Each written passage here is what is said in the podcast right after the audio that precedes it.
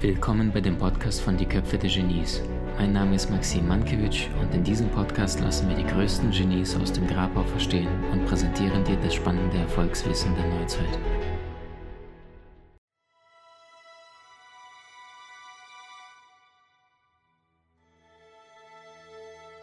Robert Emmons und Mike McCullough, Jahr 2002, haben eine sehr, sehr spannende Studie durchgeführt. Und zwar zum Thema Dankbarkeit. Und die Studie hat ergeben, die haben die Menschen in vier Gruppen unterteilt. Gruppe Nummer eins täglich fünf Dinge, die im Laufe des Tages passiert sind, ins Tagebuch eintragen. Gruppe Nummer zwei fünf positive Dinge. Gruppe Nummer drei fünf negative Dinge. Und Gruppe Nummer vier sollte täglich fünf Dinge aufschreiben, wo die Menschen sich besser gefühlt haben als das, was sie im Außen, also wo sie sich überlegen gefühlt haben den anderen Menschen gegenüber. Sechs Monate später, die Psychologen gehen wieder zu denen hin und gucken, wie sind die einzelnen vier Gruppen ergangen, haben erstmal geguckt, haben sie es gemacht? Haben sie, Tagebücher eingesammelt, kontrolliert. Und da haben sie ganz, ganz viele Fragen gestellt und festgestellt plötzlich, dass die, die sich sechs Monate lang auf fünf positive Dinge konzentriert haben, derart herausgeragt sind. Die haben angefangen, deutlich mehr Geld zu verdienen. Sie waren glücklicher, emotional glücklicher. Viele haben abgenommen und angefangen, sich glücklich, äh, gesünder und bewusster zu ernähren und haben insgesamt berichtet, dass sie viel, viel gelassener in ihren Beziehungen mit anderen Mitmenschen funktioniert haben. Warum? Fünf Dinge, sechs Monate, 180 Tage. Wie lange dauert es, so fünf Dinge hinzuschreiben vom Schlafengehen? Keine zwei Minuten. Zwei Minuten mal 180 sind 360. 360 durch 6 sind sechs Stunden der Lebenszeit. Also ich meine, ein Tag hat 24, ja? sechs Stunden der gesamten Lebenszeit, um plötzlich herausragende Ergebnisse zu erzielen. Durch zwei Minuten Einsatz jeden Tag. Total simpel. Wie viele machen es? Wie viele machen es nicht? Als ich davon gehört habe und dann noch Bodo Schäfer davon erzählt hat, jeden Tag fünf Dinge aufschreiben, sagte er, glaube ich, nach drei Monaten verbesserst du dein Gehalt um 20 Prozent, nach einem Jahr verdoppelst du dein Gehalt. Einfach nur, weil deine Schwingung, deine Frequenz veränderst. Habe ich mir gedacht, das ist ja spannend. Und das Spannende ist, das ist ja nicht nur, dass du diese Dinge irgendwo da auf Papier runterrotzt, sondern es gibt ja drei Manifestationsstufen, wenn wir so wollen. Das eine sind Gedanken, hat schon eine Frequenz, allerdings noch nicht ganz so starke. Das andere sind Worte. Worte oder Wörter sind stärkere Frequenz, ja oder nein? Und die dritte Frequenzstufe, das sind die Handlungen. Ich kann heute zum Beispiel jetzt, gucke ich Silke an und sage, Silke, hab dich lieb, in Gedanken, ohne dass es gesprochen worden ist. Sie weiß gar nicht warum, aber sie fühlt es irgendwie, das ist irgendwie eine positive Energie. Gleichzeitig kennst du das, wenn an jemand doof denkst, plötzlich kommt dieser Mensch in den Raum, du, der weiß nicht, dass du über ihn doof denkst, aber er spürt es trotzdem unbewusst, ja oder nein? Schon mal erlebt? Die Energie ist ja nicht weg. Streichholz, wisst ihr noch? Das ist, achte auch darauf, was du jeden Tag denkst und aussendest. Wenn ich jetzt Worte aufmache und dann frage mich über meinen Kollegen oder irgendjemand zu beschweren und sage, ja, geht mir gar nicht, totaler Marsch, aber die Energie ist ja nicht weg. Und das Verrückte ist, du verletzt niemand anderes, sondern du ziehst dich selber energetisch gerade runter. Die Frage ist, wozu? Und Stufe Nummer drei sind Handlungen. Also wenn ich nicht nur Silke sage, hab dich lieb, sondern Handlung, Kärtchen, Schokoladchen, Rose, dann ist eine Handlung, verstehst? Und genau nach diesem Prinzip funktioniert das Ganze. Und wenn du es praktisch tust, etwas aufschreibst, täglich fünf Dinge, bevor du schlafen gehst, die Energie ist ja nicht weg, sondern die arbeitet die ganze Nacht in deinem Unterbewusstsein. Und nach sechs, sieben, acht Stunden arbeitet es ja die ganze Zeit da, kurz zum Schlafen gehen, dann wachst du auf. Sechs Monate später, ich war einer dieser Menschen, Klassentreffen oder nach ein, zwei Jahren, die machen ihren ganzen Blödsinn. Maxim damals eher so der, der, der Durchschnitt, Heute treffen mich einige nach, keine Ahnung, 10, 12 Jahren bei Facebook und sagen, was, der? Der Freak? Verstehst? Finden mich mal einige von der Schule damals, von Berlin-Abi. Total faszinierend. Warum? Einzahlen auf das eigene Erfolgskonto. Lernen, Bewusstsein schaffen, Dankbarkeit. Und zehn Jahre später siehst du die gleichen Menschen wieder und da merkst du, ob du oder die anderen was getan haben im Leben oder nicht. Weil hier fängst du an, aber hier zehn Jahre später siehst du die Auswirkungen. Thema Glück was denn Glück tatsächlich bedeutet oder was es vielleicht nicht bedeutet.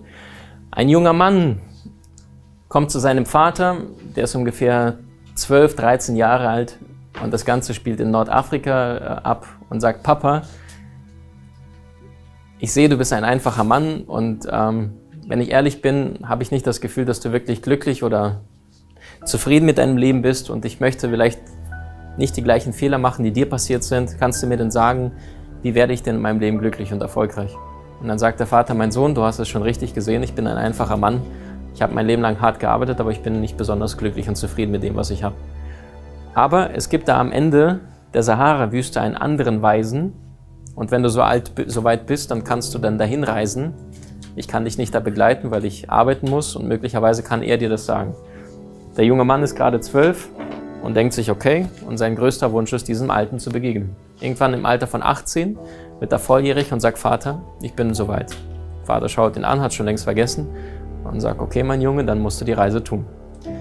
Der stürzt sich auf diese Reise durch die Sahara, eiskalte Nächte, tropisch heiße Tage, begibt sich auf diese Reise durch die Wüste. Nach knapp über zwei Monaten kommt er dann am Ende tatsächlich mit seinem Pferd dort an und ähm, findet diesen, das Haus oder das Schloss von diesem alten, weisen Mann und merkt, dass es gerade besucht. Es sind ein paar Menschen mit dabei.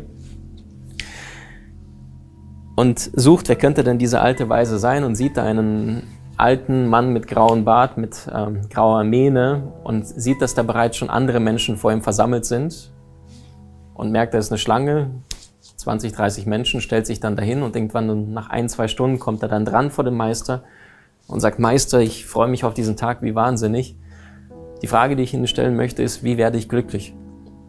Lächelt der Meister und sagt, ah, gute Frage. Da sagt er, pass auf, du merkst, ich habe ja gerade volles Haus hier, viele Gäste sind da, aber ich möchte ähm, dich auf eine kleine Reise einladen und ähm, drückt ihm, nimmt einen, einen Löffel von einem Tisch, drückt ihm in diese Hand äh, den Löffel, dann sieht er eine kleine Kanne mit Olivenöl, kippt da ein, zwei Tröpfchen in, die, in, den, in den kleinen Löffel rein und gibt es dem jungen Mann und sagt, ich möchte dich ähm, gerne einladen, einmal in zwei Stunden uns wieder hier zu treffen und so lange einfach hier spazieren zu gehen und ähm, ja, in zwei Stunden an den gleichen Ort wieder und dann kann ich dir deine Frage beantworten. Der junge Mann total aufgeregt, ähm, fasziniert von dem, was der Alte ihm gesagt hat, guckt die ganze Zeit auf seinen Löffel, läuft ein bisschen durchs Haus nach zwei Stunden, stellt sich wieder an und äh, der alte Weise begrüßt ihn schon. Und wie war's? Sagt er, wie, wie war's? Und guckt die ganze Zeit auf seinen Löffel. Und dann sagt er, ja, hast du mein Haus denn nicht gesehen? Und in dem Moment stellt der junge Mann verschämt fest, dass er die ganze Zeit nur auf den Löffel geschaut hat und die ganze Zeit ähm, versucht hatte, den Löffel nicht zu verkippen, weil das seine Aufgabe war. Und er sagte, Alter, hast du nicht meine wunderschönen Teppiche gesehen, meinen außergewöhnlich schönen Garten? Und dann beschämt stellt der Junge fest, dass er es nicht gesehen hat. Und dann sagt er, pass auf, kein Problem, mir ist es bestimmt auch beim ersten Mal passiert. In einer Stunde treffen wir uns hier wieder, schau mal, was du siehst. Der junge Mann macht sich wieder dahin und kommt wieder an die Reihe ran, kommt ran und bevor der Meister ihn noch fragt, sagt, Wahnsinn, ich habe noch nie so große Granatäpfel gesehen. Die Bilder, die du auf der Wand hast, die sind ja gewaltig. Und die persischen Teppich. Mein Vater hat mir sowas noch nie gezeigt. Und in dem Moment schaut der alte Weise auf, auf seinen Löffel und sagt, wo ist denn das Öl? Und wieder schaut er verschämt auf den Löffel und stellt fest, dass er jetzt alles gesehen hat, allerdings den Löffel verkippt hat. Und dann sagt er, das ist auch die Antwort, die ich dir geben kann.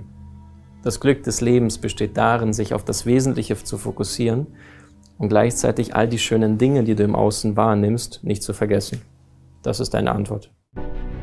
Wie hat dir die neueste Folge gefallen? Hinterlasse uns gerne einen Kommentar oder profitiere von den spannenden Videokursen aus unserer Online-Akademie unter köpfe-der-genies.com.